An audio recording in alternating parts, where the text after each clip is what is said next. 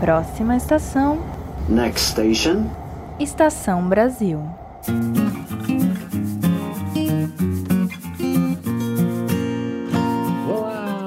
Ouvintes! Vocês desembarcaram no Estação Brasil, o seu podcast de história do Brasil. Meu nome é Ricardo Duve, eu sou apresentador deste podcast. Como vão vocês? Espero que bem, sempre na medida do possível. E bem, Hoje o objetivo do nosso episódio é falar a respeito de um conceito, algo que faz talvez tempo que nós não fazemos no Estação Brasil. No primeiro ano de Estação Brasil fizemos alguns episódios sobre conceitos e agora a gente vai retomar um pouco essa prática que não fazemos, né, há algum tempo. E neste caso, um conceito que por muitas vezes, para variar, né, no Brasil, não só no Brasil, no mundo inteiro, vamos ser justos, mas ultimamente no Brasil, na internet isso vem sendo muito comum, conceitos que são mal empregados. E esse conceito é mais um desses que é mal empregado, principalmente nos debates sobre a política brasileira. E nós estamos falando, como muitos de vocês podem ter percebido, do conceito de coronelismo. Você provavelmente já ouviu alguém se referindo, falando de um determinado político político como um coronel, ou às vezes até né, com, aquela, com aquele tom assim de coroné, tentando emular talvez né, um, um sotaque meio regional de certa forma, e sempre em tom pejorativo. Né? Quando você chama alguém de coronel, você está buscando demonstrar que aquela pessoa abusa de poder, é alguém com muito controle na política de uma determinada região, uma pessoa que, inclusive, pode chegar até a ser perigosa, pode colocar em risco de vida uma pessoa, um morador do local, né? Caso venham a confrontá-lo. Então, sempre é um tom meio pejorativo. Eu lembro de ver essa expressão sendo utilizada para definir políticos assim com trajetórias muito distintas entre si, né? É, desde Antônio Carlos Magalhães, né? O ACM, o José Sarney, Renan Calheiros, atualmente vem sendo muito utilizado para desqualificar Ciro Gomes, né? Ou mesmo na a gente pode vê assim na literatura brasileira, nas novelas, é, sendo muito utilizado agora, por exemplo, a novela Renascer, né, que enfim né, voltou é, um remake, né, de Renascer. Essa expressão coronel é utilizada para definir, né, vários dos, dos, dos, coronéis locais, dos fazendeiros ali locais, se usa, né, olha o coronel fulano de tal, né. Essa referência a um todo poderoso coronel é muito constante assim na literatura, nas novelas brasileiras, numa certa é, produção cultural brasileira se explora muito essa figura desse personagem todo-poderoso, que é o coronel que decide sobre a vida de muita gente. Mas então, é, seria esse conceito que a gente está trabalhando, a gente não está falando só de coronel, mas de coronelismo, apropriado para definir a trajetória desses políticos citados? Seria um coronelismo, assim, o coronelismo, melhor dizendo, um conceito criado apenas para se referir ao poder pleno, total desses poderosos coronéis? E a resposta pura e simples é não. Esse conceito não, coronelismo não significa nada disso. Coronelismo não pode ser utilizado para o presente, segundo os autores é, mais estudados, é, os autores que mais pesquisaram sobre esse assunto. A ideia dessa figura do coronel é muito, muito exagerada do poder que ele tem e nada disso necessariamente é, está relacionado com o fenômeno do coronelismo, que é algo que a gente vai falar nesse episódio. E para explicar de forma mais pedagógica a razão da resposta ser não para a pergunta que a gente já fez, no episódio de hoje vamos explicar, afinal de contas, o que de fato os historiadores, sociólogos entendem por coronelismo e o que foi essa experiência histórica muito específica na história do Brasil. Então vamos lá, vamos aprender um pouco sobre história, evitar passar vergonha na internet ou por aí usando termos equivocados e vamos dar início a mais um episódio do Estação Brasil, hoje para falar de coronelismo. Parte 1 As origens do coronelismo.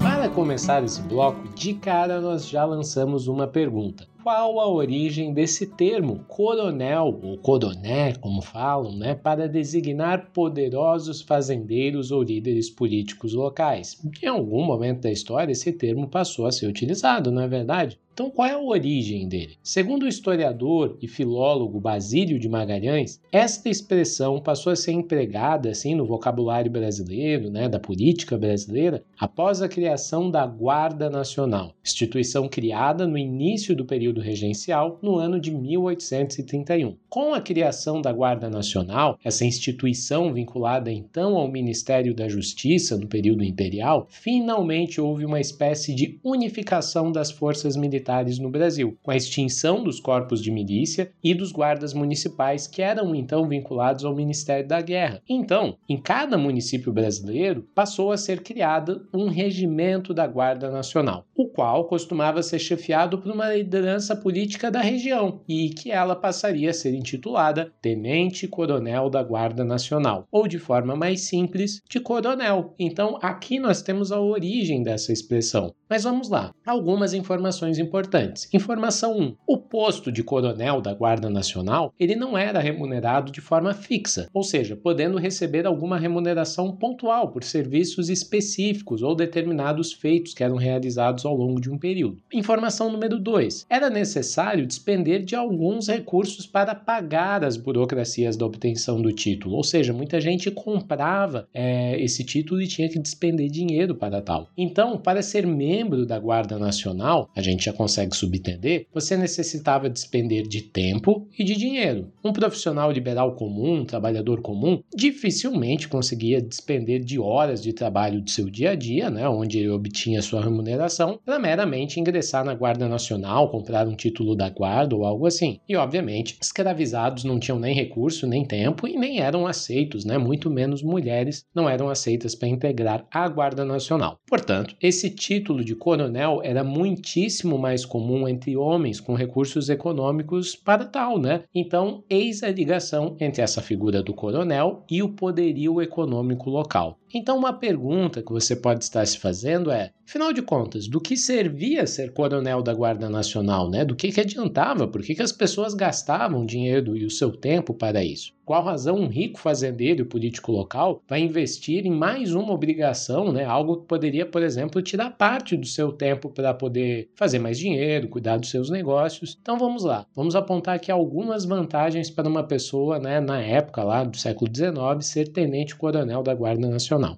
A vantagem número um, mesmo que condenado na justiça, um membro da Guarda Nacional, ele tinha a vantagem de não ser colocado numa prisão comum, podendo responder apenas nas ditas salas livres, espaços nas cadeias públicas com maior dignidade separados dos demais presos comuns. Ponto 2. O posto também permitia ter acesso ao poderio militar da guarda, né? o qual muitas vezes acabava respondendo como um exército privado para combater rebeliões e agitações populares que iam contra os interesses dos donos do poder econômico e político local. Então, era uma concentração de poder político, econômico, militar nas mãos dos ditos coronéis. Afinal de contas, né, a gente pode subentender que esta é uma razão para estas figuras serem tão temidas à época, né? Concentravam muito poder. No próprio período regencial, o papel da Guarda Nacional na repressão violentíssima contra revoltas como a balaiada e a cabanagem mostram de forma bem exemplar o grau de poder dessa dessas figuras e o papel de defesa dos interesses privados desses coronéis. E por fim, o ponto número 3, não menos importante e um pouquinho mais complexo, mas muito interessante, é que o último ponto que a gente vai salientar aqui também está relacionado àquele primeiro que a gente falou, ou seja, ser coronel da Guarda Nacional, mais do que um posto militar, era um posto de distinção social, um espaço para poucos, uma distinção, um título que permitia acessar espaços e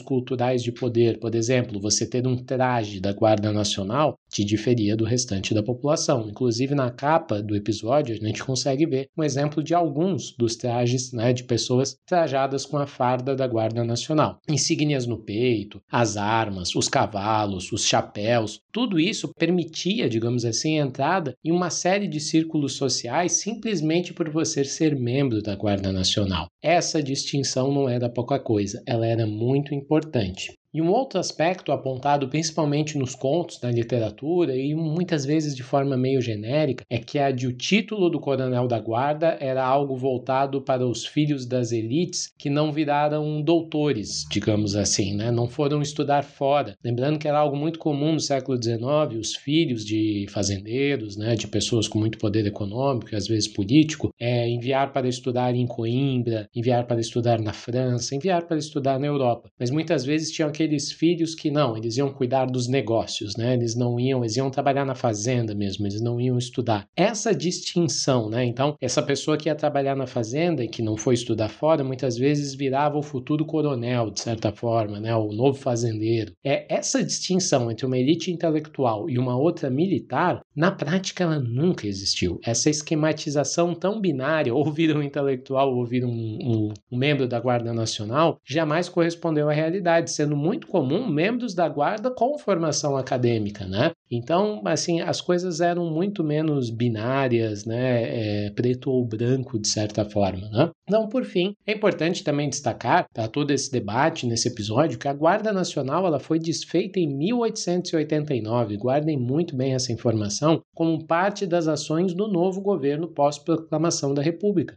Uma parte importante dos militares que chegaram ao poder com a proclamação da República, lembrando que né, a proclamação da República é um golpe de Estado militar, de certa forma, eles não gostavam desse caráter, vamos dizer assim, politiqueiro da Guarda Nacional e pediam o fim dessa instituição com o objetivo de fortalecer as Forças Armadas, ou seja, uma instituição propriamente, ou né, nos desejos deles, né, puramente militar, caminhando em um sentido de separar militares e políticos. E mesmo assim, a expressão coronel estava consolidada no vocabulário político brasileiro e perdura até hoje. Mas o mais curioso para o nosso debate aqui é que o coronelismo, enquanto sistema político, perdurou justamente durante a Primeira República, ou seja, em um período que a Guarda Nacional nem existia mais e os seus coronéis nem títulos tinham mais. Ah, Ricardo, então quer dizer que o coronelismo não tem nada a ver com o poder dos coronéis da Guarda Nacional? Bem, assim, por mais estranho que possa parecer, na prática, as duas coisas elas são dissociadas mesmo, elas são diferentes, pois o conceito de coronelismo, na forma como ele é mais trabalhado nas ciências humanas, ele busca, de certa forma, justamente explicar a manutenção do poder desses antigos coronéis em um novo contexto político-econômico, que é o da Primeira República, já sem a Guarda Nacional. Inclusive, para o principal estudioso da temática e autor da obra mais clássica a respeito,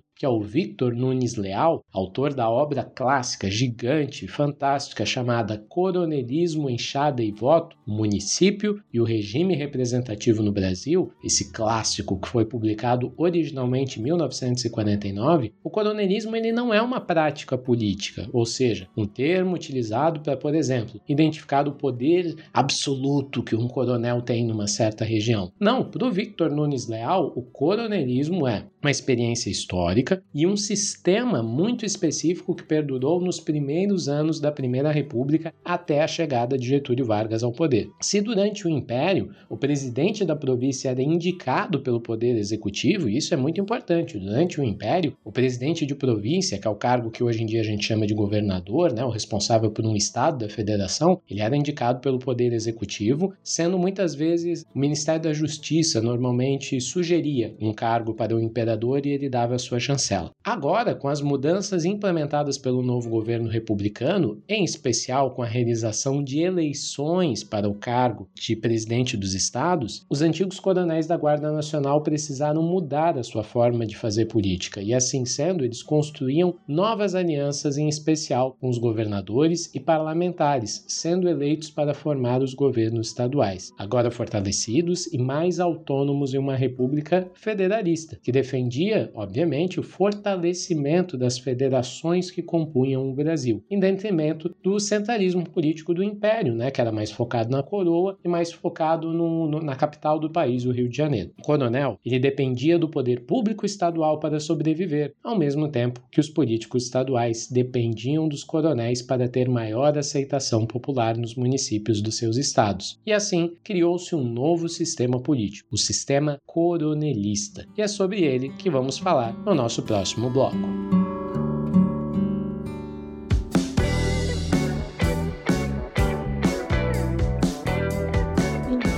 Você está gostando deste episódio de Estação Brasil? Esperamos muito que sim, pois nós nos esforçamos muito para entregar um produto com a melhor qualidade possível para vocês. Mas como Estação Brasil é um projeto independente, para ele seguir no ar produzindo novos episódios e novas séries de episódios, precisamos da sua contribuição. Portanto, se você gosta do Estação Brasil, considere contribuir com o projeto de duas formas. A primeira é tornando-se um apoiador do projeto no nosso Apoia-se. Acesse apoia.se barra Estação Brasil FM e a partir de R$ reais torne-se um membro e tenha acesso aos benefícios do nosso grupo de membros. Já a segunda forma é via Pix. Você pode fazer um Pix de qualquer valor para a gente por meio da chave estaçãobrasilfm.gmail.com e assim também contribuir com a manutenção do nosso projeto. Afinal de contas, apoiar o Estação Brasil é apoiar uma educação pública de qualidade. Parte 2: O Sistema Coronelista e a Primeira República.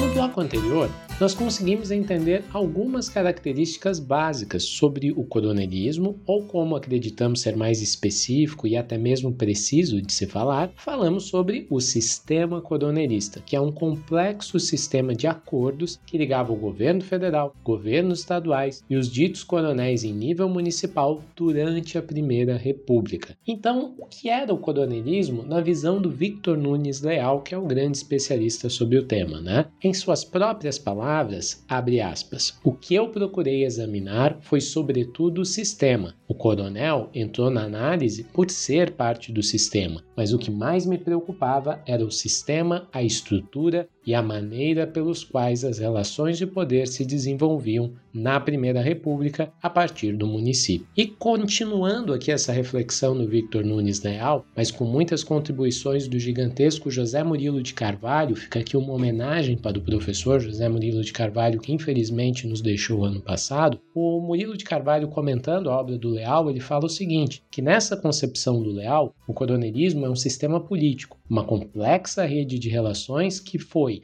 desde o coronel no nível municipal até o presidente da República no nível federal, envolvendo uma série de compromissos recíprocos. Mas o mais importante para esse episódio é, mais do que um conceito, o coronelismo foi uma experiência histórica e que é uma experiência histórica delimitada durante um determinado período da nossa história, como a gente já vem mais ou menos apontando aqui. Para os autores que nós estamos utilizando é, como base para esse episódio, o início do sistema se deu com a chegada do presidente Campos Salles à presidência da República no ano de 1898 até o golpe de 1930 e a instauração da política de interventores de Getúlio Vargas. Se você quiser saber mais sobre o governo Getúlio Vargas, nós temos uma série só sobre a era Vargas, uma série que eu tenho muito orgulho em dizer que é muito elogiada do Estação Brasil. Dá uma olhadinha lá no nosso feed, nós temos né, quatro episódios que falam sobre todo o período Vargas e como ele mudou a história do Brasil.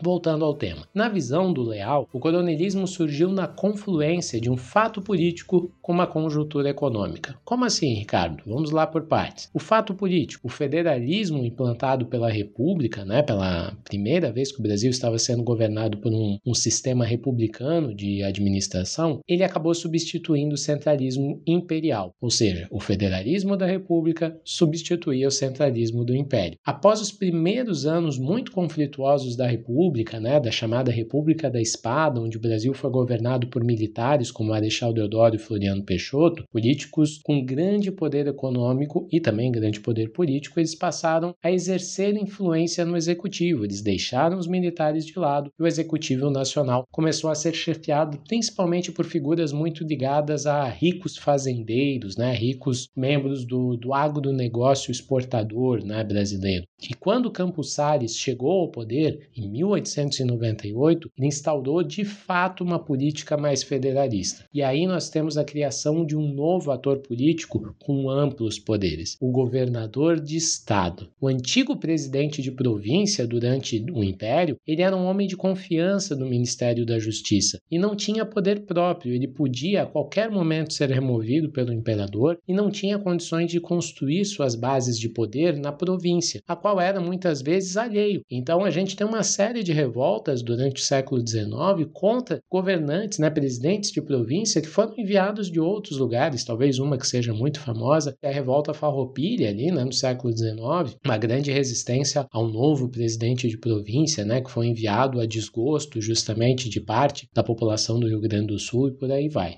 Então, esse fato, né, durante o Império, os presidentes de província eram indicados, mas agora nós temos eleições para os futuros governantes de estados, né, os governadores de estado. Já o governador de estado, essa figura que a gente está falando, é, durante o período republicano, ele era eleito pelas máquinas dos partidos únicos estaduais e tornava-se chefe da política estadual. Em torno dele se reuniam as oligarquias locais, das quais os coronéis eram os principais representantes. A grande mudança em implementada por Campos Salles foi a de decidir apoiar os candidatos eleitos, aqui uma citação do próprio Campos Salles, pela política dominante no respectivo estado. E segundo Salles, mais uma frase dele, era dos estados que se governava a república. Abre aspas. A política dos estados é a política nacional. Frase muito, muito, muito boa para se definir a forma como Campos Salles via a política brasileira. Outro ponto que é fundamental na leitura inovadora que o Nunes Leal promoveu sobre o coronelismo é a sua defesa de que o surgimento desse fenômeno se deu em um momento não de auge do poder dos coronéis, mas muito pelo contrário. É um momento de decadência econômica e política dos fazendeiros. Econômica, pelo fato de uma grande crise econômica, como a gente já vai falar aqui, mas política também pelo, pela extinção, né, justamente é, da Guarda Nacional. É legal entender que essa decadência acarretava um enfraquecimento de poder político dos coronéis em face dos seus dependentes e dos seus rivais, ou seja, os coronéis começaram a se sentir acuados nesse momento. Com seu poder econômico reduzido, a estratégia desses fazendeiros locais foi a de buscar ajuda no Estado para manter os seus negócios no campo econômico e privilégios no campo político. E por essa razão, o Leal entendeu que este foi um período em que os estados da federação eles expandiram a sua influência e poder perante os coronéis locais, enfraquecidos por uma conjuntura econômica que era muito difícil. O coronelismo, acima de tudo, é fruto do crescimento cada vez maior da dependência dos coronéis perante o Estado. Ou seja, isso aqui é muito interessante. Quando a gente fala de coronelismo, nós não estamos falando do crescimento do poder dos coronéis, todos poderosos, inquestionáveis e absolutos. Não, não, não, não. Muito pelo contrário, nós estamos falando da perda de força destes coronéis, né, os antigos coronéis, que levou à necessidade deles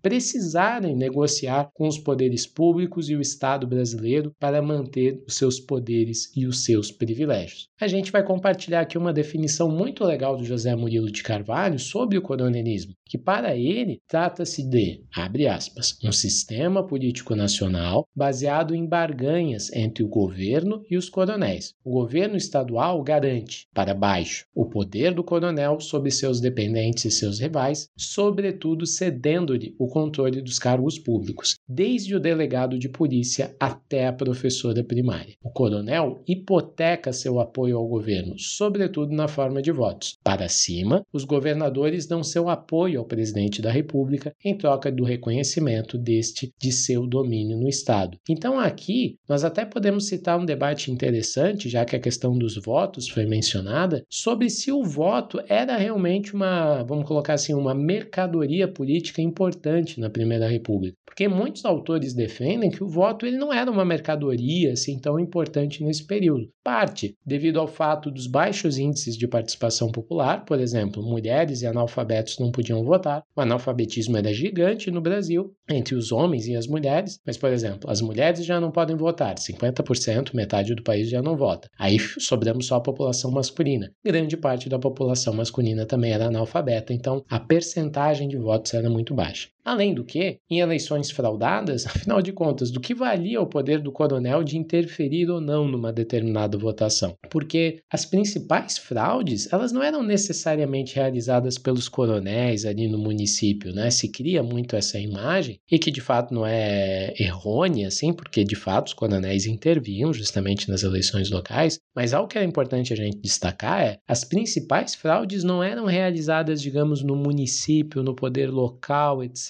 elas eram realizadas no próprio Congresso Nacional, que tinha o poder ou não de reconhecer eleições, e muitas vezes o Congresso Nacional não reconhecia pessoas que foram eleitas sob justificativa quase alguma, né? Isso antes da existência, da criação, melhor dizendo, de uma justiça eleitoral, algo que foi criado logo ali nos primeiros anos do varguismo na década de 30. Ou seja, mais do que o domínio político, eleitoral, controle de votos, né, do cidadão político que vota, os coronéis, né, que a gente está falando aqui, os fazendeiros locais, eles buscavam ter domínio econômico da terra e da vida cotidiana das pessoas da região, muito mais do que uma questão relacionada aos votos. A gente vai falar melhor sobre isso no último bloco. E dando continuidade a esse argumento né, do José Murilo de Carvalho, o autor ele ainda defende a indissociabilidade das características políticas e econômicas do coronelismo. Para o Carvalho, né, para o José Murilo, não é preciso, abre aspas, né, não é preciso, por exemplo, demonstrar que o papel de um juiz de paz, de um juiz municipal, de um delegado de polícia ou de um coletor de impostos está estreitamente vinculado à sustentação dos interesses econômicos dos donos de terra e dos grandes comerciantes. O coletor de impostos, por seu lado, podia, pela ação ou inação, afetar diretamente a margem de lucro dos coronéis, até mesmo uma professora primária, né, importante para conservar valores indispensáveis à sustentação do sistema. Ignorar esses aspectos dos cargos públicos é que seria separar artificialmente o político do econômico. No coronelismo, como definido por Leal, o controle do cargo público é mais importante como instrumento de dominação do que como empreguismo. Né? Que aula, né? que parágrafo bem escrito, antes de mais nada, do José Murilo, e ele tem toda a razão. O que ele está querendo demonstrar aqui, e na verdade ele só está tentando explicar a tese do Vitor Nunes Leal. Né? O Vitor Nunes Leal e o José Murilo, ambos concordam nesse ponto, falam que quando a gente fala em coronelismo, essa experiência histórica da Primeira República, não tem como é, dissociar o político do econômico, né?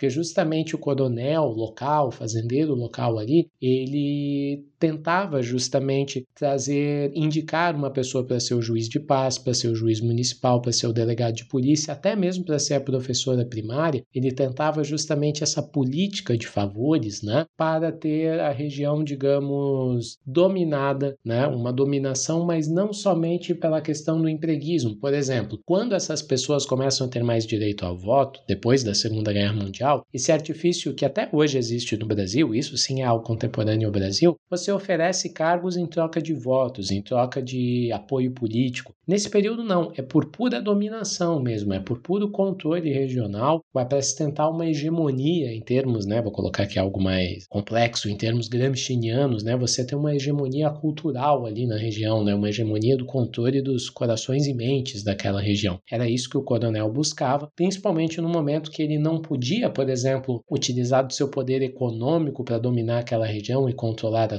todos, ele justamente utilizava esse recurso do Estado para conseguir indicar pessoas para cargos públicos e criar uma aura de que sim, os antigos coronéis ainda dominavam aquela região. Então, acima de tudo, o coronelismo nos demonstra a dificuldade dos governantes desse novo governo federal republicano de constituir uma reforma na estrutura política do Estado brasileiro. Né? A no... aquela república ela foi proclamada, mas com muitas dificuldades, e principalmente a dificuldade de se constituir, de se fazer reformas no Estado brasileiro sem a anuência dos coronéis. Você quer reformar o Estado brasileiro naquele contexto, você precisava do apoio dos coronéis. E essa necessidade de acordo entre as três partes, né, o município, o Estado e o governo federal, é o princípio da formação do que chamamos de sistema coronelista. Sendo assim, o sistema coronelista interessava a todas as partes envolvidas nesse jogo. Interessava o governo federal porque ele buscava descentralizar o poder do Rio de Janeiro e na sua antiga corte, visando fortalecer os poderes estaduais das demais federações do Brasil. Embora, vamos ser francos, esse projeto jamais foi concretizado, visto a centralização econômica que alguns estados vão ter na Primeira República, em especial São Paulo, né? algo apenas confrontado de forma definitiva com a chegada do Vargas ao poder. Mas o sistema colonialista interessava também os governos estaduais, pois desde o século XIX, muitos estados se sentiam diminuídos ou desprestigiados pela política econômica do império,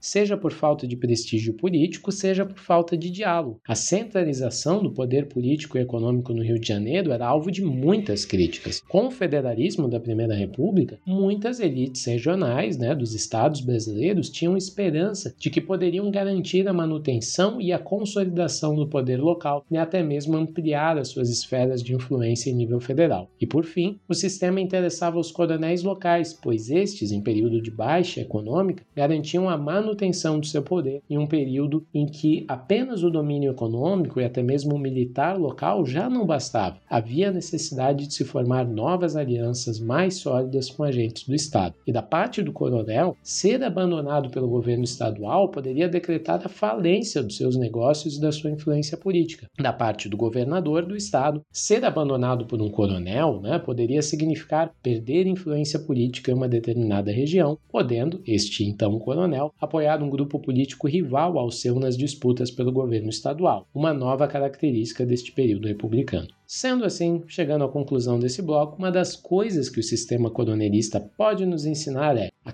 capilaridade do poder é algo fundamental de ser estudado em qualquer contexto histórico, de qualquer objeto de estudo. Mesmo a mais ferrenha ditadura que a gente possa imaginar, ela jamais conseguiu se sustentar no poder sem depender de agentes locais e da capilaridade de seu poder no tecido social. Não existe poder absoluto por si só. O poder de qualquer indivíduo, grupo, classe social depende de diversos fatores e acordos para se manter como tal. E para a gente caminhar para o último bloco, o que nós vamos discutir é, tendo em vista tudo isso que falamos sobre o sistema coronelista, que ele é situado historicamente num determinado recorte de tempo da Primeira República, nananana, por qual razão ainda se usa essa expressão coronel? Por qual razão a gente ainda mantém essa, esses termos vivos, mesmo eles sendo anacrônicos? E é isso que nós vamos tentar responder no último bloco. E um spoiler já aqui envolve uma questão de xenofobia à região nordeste do Brasil muito forte. Mas para responder isso melhor e desenvolver o argumento, vamos lá rumar para o terceiro e último bloco do nosso episódio. Parte 3. Existe coronelismo hoje?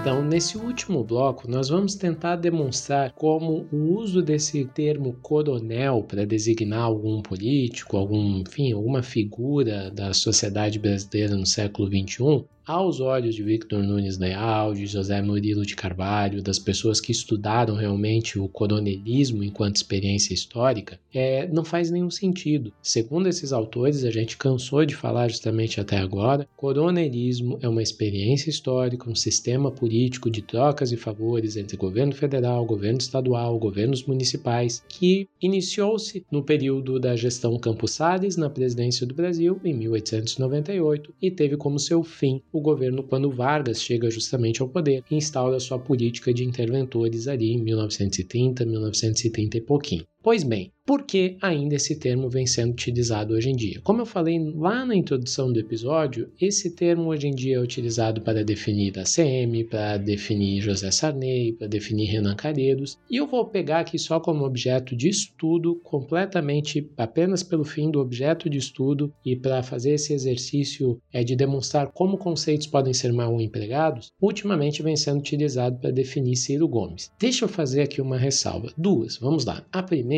é que o Estação Brasil é um podcast para quem tem mais de 18 anos. Ah, Ricardo, 18 anos de idade de vida? Não, de idade mental, meu filho. Dá certa a indignação. Porque eu não vou simplesmente dar bola se você achar que eu sou um cirista, se você achar que eu não sou um cirista. Isso é absolutamente irrelevante para tudo que eu vou falar agora em seguida, né? Eu só sou uma pessoa que tem um cérebro funcional e que consigo fazer raciocínios de ligar uma coisa à outra e assim não sou movido movido por fantasmas de internet e ideologia torpe de internet que vai justamente obscurecendo tudo para colocar o meu argumento como favorável. Bateu uma salva de palma aqui pro profissional.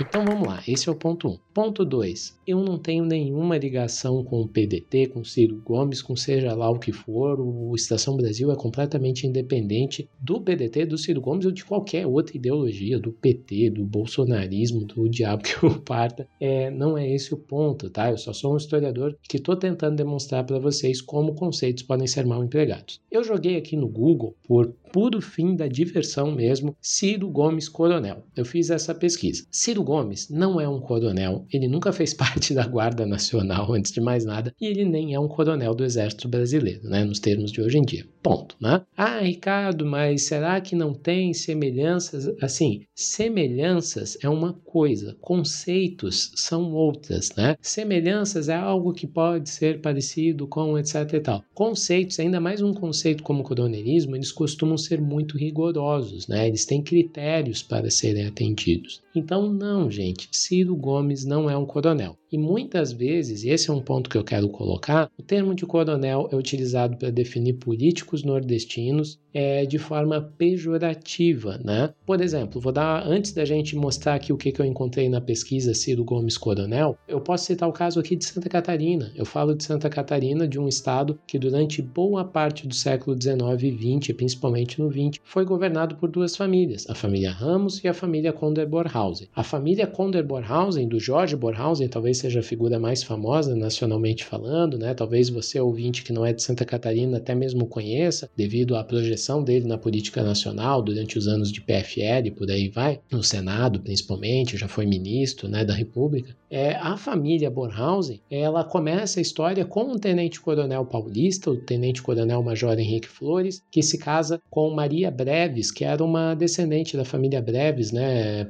detentoras de várias e várias fazendas de café, muito rica, né, uma família de cafeicultores. Eles, se casam e vêm morar justamente aqui em Santa Catarina, onde eles ganharam um dote de terras, um gigantesco, muito grande, muito grande mesmo dote de terras. Os dois vêm morar para cá. Uma das filhas do casal se casa com Marcos Konder, né, que era um descendente de alemães, uma pessoa bem instruída, que chegou até a dar aulas né, para uma das para as filhas e os filhos, se não me engano, justamente ali da família. O Marcos Konder se aproxima da família, casa com uma das filhas do casal. Aí nós temos três filhos: Marcos Konder, Victor Konder e Adolfo Konder, para quem é de Santa Catarina, deve conhecer 10 escolas com esse nome, praça, rua, etc. e tal, né? Essas figuras tornam muito poderosas ali na Primeira República. Victor Konder chega a ser ministro, Adolfo Konder vira governador de estado, Marcos Konder vereador durante vários e vários e vários mandatos. E uma das filhas também desse casal, né? Além dos três irmãos, mais uma das filhas se casa com Irineu Borhausen, o pai do Jorge Borhausen. Então nós temos a união da família Konder, né? De Marcos Konder, junto com a família família Borhausen de Irineu Borhausen. Como vocês estão vendo, tem toda uma genealogia do poder. Jorge Borhausen se torna, né, é filho de Irineu Borhausen. Irineu Borhausen foi um importantíssimo político da UDN aqui em Santa Catarina e depois da Arena durante a ditadura militar, mas logo durante ali, o período da ditadura militar, Irineu Borhausen já está muito velho e ele coloca, né, ele, digamos assim, é, quem carrega a sua herança política é o seu filho Jorge Borhausen, que se torna o mais importante político da Arena aqui em Santa Catarina e depois vai ser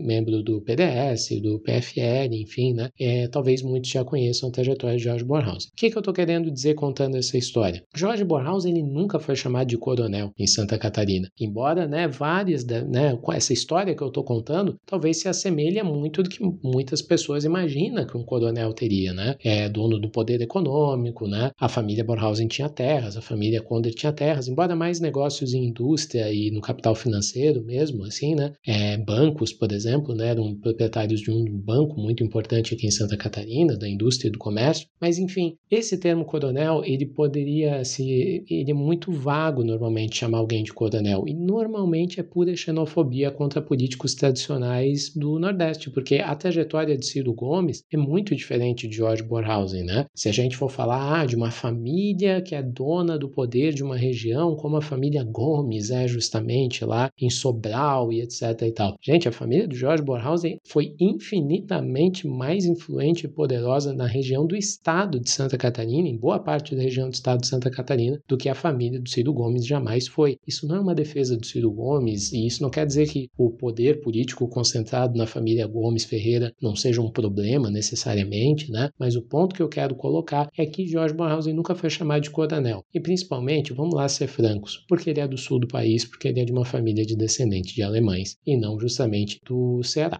né? Do Nordeste brasileiro. Ponto. Dito isso, esse termo coronel, então, reiterando, costuma ser mais empregado de forma pejorativa para se referir à política nordestina, alguns membros da política nordestina. Mas vamos lá, pesquisei justamente aqui para a gente mostrar como esses termos são mais mal empregados, inclusive no jornalismo brasileiro, né? Então eu tenho aqui aberto, fiz a pesquisa Ciro Gomes Coronel. Vamos lá. Eu abri aqui uma página da Isto É, uma publicação de 10 de agosto de 2018, algum tempo, e o título é O Curral do Coronel. Em Sobral, berço político de Ciro Gomes, candidato do PDT à presidência da República, impera a lei dos Ferreira Gomes, obedece quem tem juízo. Um completo exagero. De fato, a família Ferreira Gomes tem um domínio muito forte né, na, na cidade de Sobral, em algumas partes do Ceará, já tem, né, são influentes na gestão do Ceará há algum tempo, mas mais uma vez, isso não tem nada a ver com a figura do coronel. O termo coronel, o curral do coronel, né, é,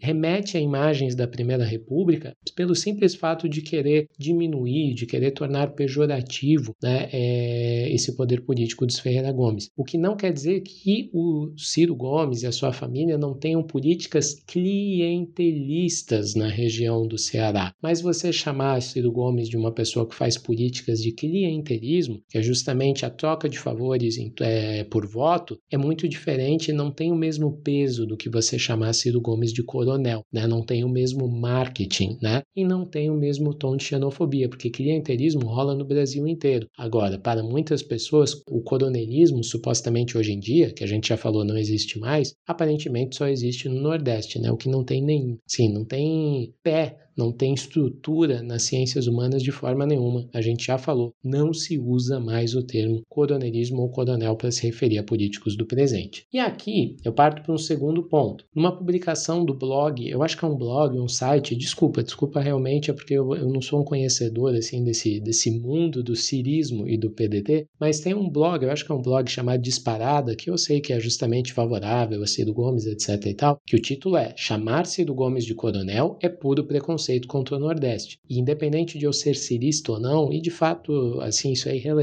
mais, mais, mais uma vez, o blog tem razão. Embora seja um blog que, que pontue justamente é, notícias e material favoráveis à família Ferreira Gomes e à figura de Ciro Gomes, está correto. Chamar Ciro Gomes de coronel é puro preconceito contra o Nordeste. Não faz sentido algum, a não ser você querer é, manchar justamente a imagem desse político e que pode ser criticado de 10 mil outras maneiras, né? Você recorrer à xenofobia para atacar um personagem é, da política brasileira só demonstra que você precisa estudar mais história, você precisa estudar mais sociologia. Voltando aqui, isso aqui é algo curioso já, no jornal O Povo, um jornal justamente né, muito forte justamente no Ceará, nós temos aqui a manchete. Em recado a Camilo, Ciro diz que, abre aspas, coronel no Ceará nunca foi coisa boa. E aqui é curioso porque justamente ao que dá a entender, o Ciro Gomes está falando que o Camilo Santana, atual ministro da Educação poderia ser um coronel no Ceará. E daí é curioso, porque o Ciro sempre foi criticado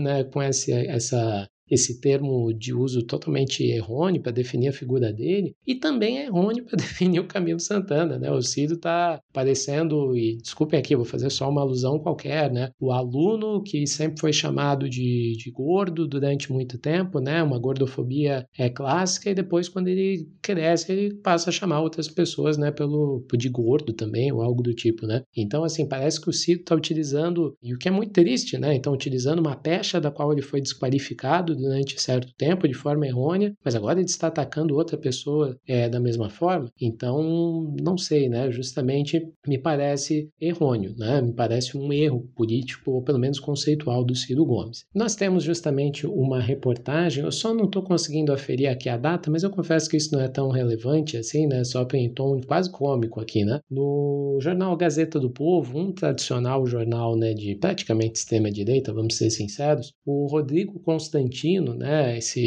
essa figura tão engraçada da política brasileira, ele que já foi humilhado pelo Ciro Gomes publicamente, né, numa dos nos debates mais engraçados mesmo, e aquele que, que gera quase uma vergonha alheia, né, onde o Rodrigo Constantino demonstra todo o seu despreparo para conversar ali com o Ciro Gomes sobre questões assim basilares de economia. Sim, mas isso dá, isso dá bilhão? Dá, chega em bilhão, Ah, chega, chega. chega. Que coisa absurda.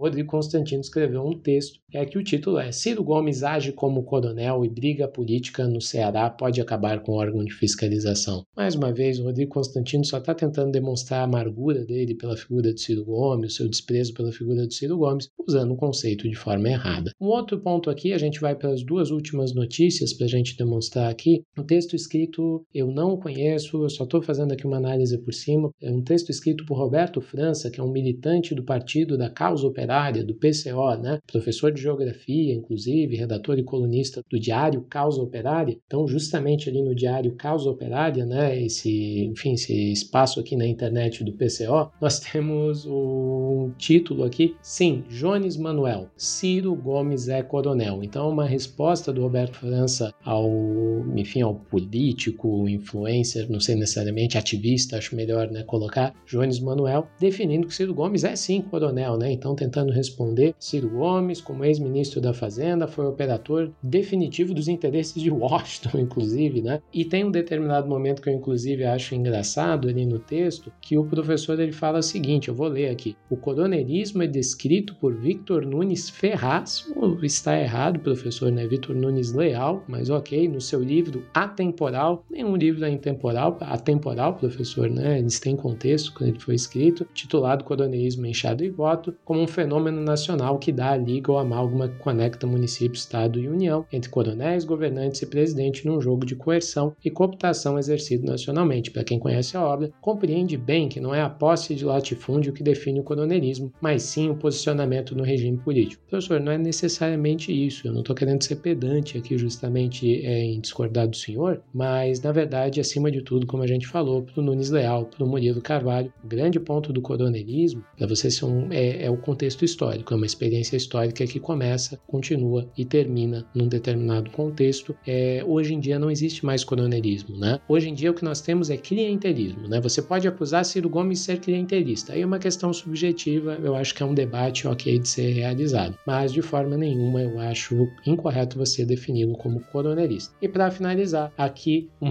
um blog, né, um site integralista, Deus, Pátria e Família está escrito aqui, integralismo.org.br, tá lá família Ferreira Gomes, os donos do feudo Ceará. Conheça a família que feudalizou a Terra do Sol. Então, acho que dá para ver que uma extrema direita, né, da mais tacanha, da fascista mesmo, que tem a ver com o nosso último episódio sobre o crescimento desse, do, do, nazismo e do fascismo no Brasil, né, é, integralistas atacando Ciro Gomes por razões evidentes, né? Ciro Gomes né, é um político atrelado de certa forma à esquerda, defendendo causas sociais ali, embora, enfim, seja um político muito polêmico, certamente Ciro Gomes não é um político de extrema direita, né? Então, os integralistas, para atacar Ciro Gomes, mais uma vez tentam é, lançar essa pecha de feudo, né? Como se existissem feudos no Brasil, o feudalismo só existiu na Europa Ocidental e olhe lá. Não faz nenhum sentido, o feudalismo nem tem nada a ver com coronelismo, é uma mistura de conceitos, né? E é por isso que é importante a gente não só cursar ciências humanas para aprender a utilizar conceitos de forma apropriada, mas é importante a gente escutar podcasts que talvez vão tentar explicar para você, olha, cuidado antes de falar besteira na internet. Existem pessoas que estudam isso e que não usam palavras a torto direito, né? Quem gosta de jogar palavras ao vento é quem não dá nenhuma importância no fundo para a qualidade dos seus argumentos e quem não tem nem muito amor próprio, assim, né? Quem nem se nem, digamos assim, pensa muito justamente na sua imagem perante as outras pessoas, é quem não tem assim, é tão cheio de si que não tem medo de passar vergonha por aí. Então, eu acho que deu para entender, né, nesse último, utilizando alguns exemplos práticos aqui, né, como o conceito de coronelismo não pode ser usado de forma tão tacanha assim. Uma rápida pesquisa aqui no Google demonstrou que um, um repleto, um conjunto muito grande de erros conceituais que não podem ocorrer mais no Brasil hoje em dia se a gente quer que o debate político no Brasil algum dia melhore. Ah, Ricardo, mas isso é uma utopia. Bem, então que o Estação Brasil seja um podcast Utópico em busca de uma leve melhoria na qualidade do debate político nacional.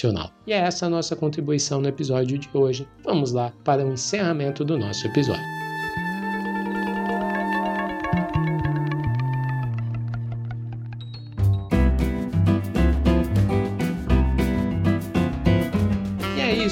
Ouvintes. Chegamos no fim de mais um episódio do Estação Brasil. Eu espero que vocês tenham gostado. Foi um episódio justamente para trabalhar conceitos. Nos outros episódios de Estação Brasil, eu não fiz o que eu fiz nesse, né? De pegar casos práticos de como esses conceitos são mal utilizados no presente. Deixem nos comentários, nas redes sociais, se vocês gostaram dessa metodologia, né? De tentar demonstrar, na prática mesmo, fazendo uma pesquisa aqui no Google, eu achei uns 10 exemplos de uso errado de algum conceito, né? Então, justamente me deem um feedback, né? Se vocês gostaram desse esse episódio, se ajudou vocês a entender um pouquinho melhor, afinal de contas, o que é coronelismo, né? Porque, de certa forma, é errado, né? A gente usar essa expressão coronel hoje em dia não faz muito sentido e muitas vezes acaba escambando para xenofobia, como a gente falou nesse último, cap... nesse último bloco, perdão, né, do episódio. Então é isso. Se você gostou desse episódio, considere se se tornar um membro do Estação Brasil, né, do nosso Apoia-se, para você poder manter justamente o podcast no ar. No ano 2024, nós estamos com planos muito legais, muito legais mesmo de fortalecimento de Estação Brasil, mas a gente não consegue fazer isso se a gente não ter uma ajudinha de vocês se tornando membro de Estação Brasil. Tornando-se membro né, do nosso Apoia-se, apoia.se barra Estação Brasil FM, você vai ter acesso a um episódio do nosso podcast exclusivo. O último episódio que saiu ao ar foi uma análise do primeiro ano do governo Lula 3, né? Um episódio que eu achei que ficou muito legal, muito rico, assim, ficou uma dinâmica bem interessante. E você não vai escutar esse episódio se você não se tornar um membro. Né? Estação Brasil vai ter sempre dois episódios mensais, mais um episódio e dois episódios mensais para todo mundo, né? Pra, né? De graça ali, Spotify, Deezer, né? Todas as plataformas, mais um episódio justamente exclusivo para os apoiadores. Lá entre os apoiadores também você tem uma série de benefícios como entrar no nosso grupo de WhatsApp, onde a gente pode bater um papo ali maior e também algumas dicas de livro especializados, tá bom? E ou se você não quer se tornar um apoiador, né? Embora a gente justamente incentive isso, é, você pode também fazer um Pix Estação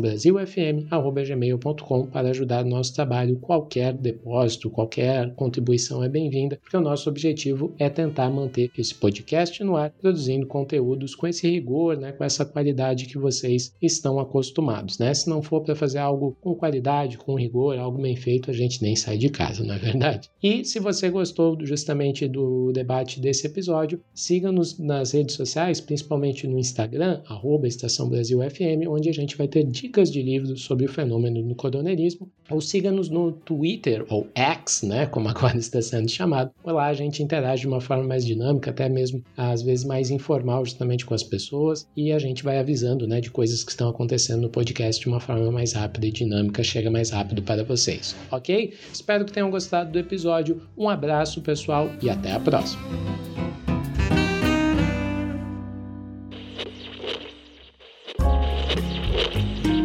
Estação Brasil é uma produção independente que conta com roteiro, apresentação e coordenação de Ricardo Duve, edição de Guilherme Silva, artes visuais Iclis Rodrigues e Ricardo Duve e narrações de Priscila Duve.